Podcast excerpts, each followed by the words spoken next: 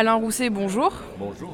Vous êtes le président de la région Nouvelle-Aquitaine et nous nous retrouvons ici aujourd'hui dans le cadre des tribunes de la presse, un, événement porté euh, par la région justement. Et euh, tout d'abord, euh, Alain Rousset, est-ce que vous pouvez nous dire, nous en dire un peu plus sur le regard que vous portez sur cet événement, les tribunes de la presse, et nous en dire davantage sur votre lien avec le monde des médias? Alors, d'abord, je, trouve que c'est un succès populaire, une agora, un forum. Et c'est ce que j'avais souhaité faire quand euh, euh, j'ai initié ce, projet avec Jean-Pierre Tucois, ancien journaliste du Monde, qui travaillait avec moi pendant euh, plus de 4-5 ans. L'idée, c'est de donner à entendre des débats, notamment avec les médias, notamment avec les journalistes. J'avais vu euh, Yves Florence Aubenas hier, d'autres journalistes cette expérience incroyable qu'ont les journalistes de scènes de guerre, mais, pas que, de, scènes sociales, euh, des gilets jaunes, euh, sur l'économie, sur. Euh, et de faire venir des jeunes pour écouter à l'heure des médias et des réseaux sociaux ce qu'est l'information. Le travail sur l'information, l'engagement personnel des journalistes et des médias. Moi, je suis un lecteur addict de, la presse. Je ne peux pas toute la lire. Mais en tout cas, quand j'arrive, je lis Sud-Ouest ou je l'achète chez mon marchand de journaux. Je, je, lis Le Monde tous les après-midi. Euh, quand il arrive sur mon bureau, c'est. voilà, c'est. Et je suis ébahi, époustouflé par le travail qui est fait de qualité de l'information, de qualité de l'écriture, de, de, pédagogie euh, sur les événements euh, qui se passent dans le monde. Le thème des tribunes cette année, c'est les passions. Qu'est-ce que cela vous évoque? Ben, On, l'a dit, je crois, euh, différemment, mais dans le même sens avec Bernard Guetta qui, qui préside cet événement. Il y a à la fois tout le côté extrêmement heureux, bienveillant d'une passion humaine, d'une passion pour un métier, d'une passion pour l'art, d'une passion pour la lecture, d'une passion pour ses enfants. il y a tout, cet aspect euh, social, sociétal euh, qui, nous interpelle d'ailleurs parce que le problème que l'on a aujourd'hui sur euh, les inégalités et la justice, quand on fouille, on démontre que la qualité de vie au travail, le plaisir d'être au travail, entraîne un bond de, productivité, de compétitivité pour les entreprises. Donc euh, on peut aller chercher très loin. Euh, le bonheur de faire une compétition sportive, le bonheur de marcher en montagne, euh, et la passion, la passion de la nature qui, emmène aujourd'hui un bouleversement dans nos stratégies politiques sur la transition écologique et environnementale. Et puis en même temps, les passions, on voit ce qui se passe à Gaza, on voit ce qui se passe euh, au Moyen-Orient. Euh, tout cela peut entraîner, quand la passion religieuse va jusqu'au sectarisme, euh, bah, tout, cela nous amène à des choses effroyables. quand cette passion va jusqu'au terrorisme, comment se parler, comment... le dialogue est toujours plus important que la violence. C'est ça la démocratie. Mais aujourd'hui, il y a des inquiétudes de ce côté-là. Donc, euh, terme de passion nous permet d'équilibrer les deux fléaux de la balance qui démontrent que Camus avait raison. Vous savez, on a, repris, on a remis euh, à, Laurent Greisamer un, prix sur l'éloge de la nuance, où il fait référence à un certain nombre de personnalités, dont Camus.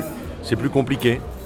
Ça nécessite de rentrer dans le dossier, ça nécessite, euh, oui, d'être nuancé. Vous êtes euh, président de la région Nouvelle-Aquitaine, on sait qui vous êtes, mais concrètement, euh, c'est quoi le rôle d'un président de région? De prendre des initiatives telles que celle-ci. Bien entendu, de faire rouler les trains, de réparer les lycées, de réparer les voies ferroviaires, d'aider les entreprises à innover, à, à tenir compte du réchauffement climatique, mais c'est aussi de donner à voir aux jeunes que nous avons dans les lycées et au grand public des réflexions autour de de la démocratie, si je voulais résumer. Le 29 septembre dernier, vous avez donné une conférence euh, inaugurale de rentrée afin de parler de votre bilan et surtout des projets en cours euh, et à venir euh, pour la région Nouvelle-Aquitaine.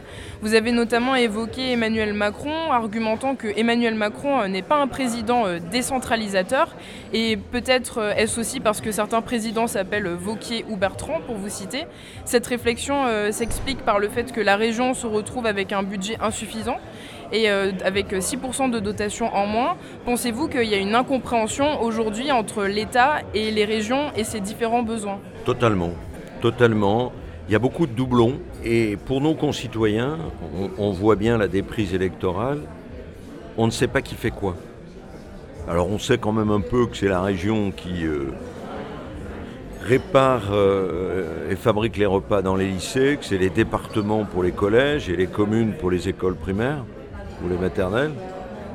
Mais on n'a pas le droit de s'occuper de la pédagogie, des enseignants, comme si on était moins intelligent que l'appareil d'État. Et à un côté, la centralisation a un côté humiliant, méprisant. Et donc, euh, cela euh, entraîne les gilets jaunes, des émeutes. Et le modèle institutionnel français est à bout de souffle le général de Gaulle, après 68, comprend qu'il faut régionaliser la France. Mais il a le malheur d'ajouter la suppression du Sénat, ce qui est à une erreur, de la deuxième chambre. Et depuis, on sent l'appareil d'État euh, qui, veut déjà garder tout le pouvoir en, sortant des normes et des normes et des normes. Et donc, euh, tout le monde est tétanisé. Donc, il y a eu beaucoup de progrès avec François Mitterrand, avec Jean-Pierre Raffarin avec François Hollande. Mais là, on est sur une crispation et un retour en arrière qui est insupportable. Et qui fait que la France est, est inquiète. Elle ne se sent pas par rapport à son avenir. Et les Français non plus. C'est vrai qu'il y a beaucoup d'inquiétudes, il y a beaucoup de méfiance, euh, de défiance aussi, il y a surtout euh, beaucoup de confusion. Aujourd'hui, euh, le clivage gauche-droite n'est plus aussi clair qu'avant. C'est difficile de se retrouver sur, de s'y retrouver sur l'échiquier politique. Vous, comment vous voyez cette évolution du paysage politique aujourd'hui? Et est-ce que la gauche, telle que vous, vous l'avez connue, existe encore, notamment le Parti socialiste? Ce qu'on observe, ce qu'on observe, c'est que quand il y a une offre politique, en l'occurrence dans les régions, en rassemblant des personnalités qui sont capables d'apporter leurs compétences et leur expérience, d'une part, avec euh, une trajectoire politique qui vise non pas le très court terme, mais le moyen et le long terme. Une voie ferrée, on ne la construit pas en 15 jours. On ne la répare pas en 15 jours, c'est parfois des années et des années. Quand on veut réindustrialiser, orienter les entreprises par rapport au réchauffement climatique, à l'économie circulaire, mais ça prend du temps. Créer une attractivité industrielle de la région, faire une offre aux agriculteurs pour qu'ils se départissent du glyphosate, des pesticides, pour des produits biosourcés, alternatifs, ça prend du temps.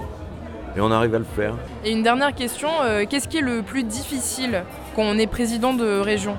Alors, D'abord parce que les régions françaises sont des nains par rapport aux régions euh, européennes, dans quelques pays démocratiques que l'on soit. Ça devrait d'ailleurs interpeller euh, l'appareil public, parce que même dans les pays d'Europe du Nord, qui sont des pays à la taille des régions françaises, ils sont décentralisés. Donc euh, les initiatives, elles viennent jamais de Paris. Les bonnes pratiques, elles viennent jamais de Paris.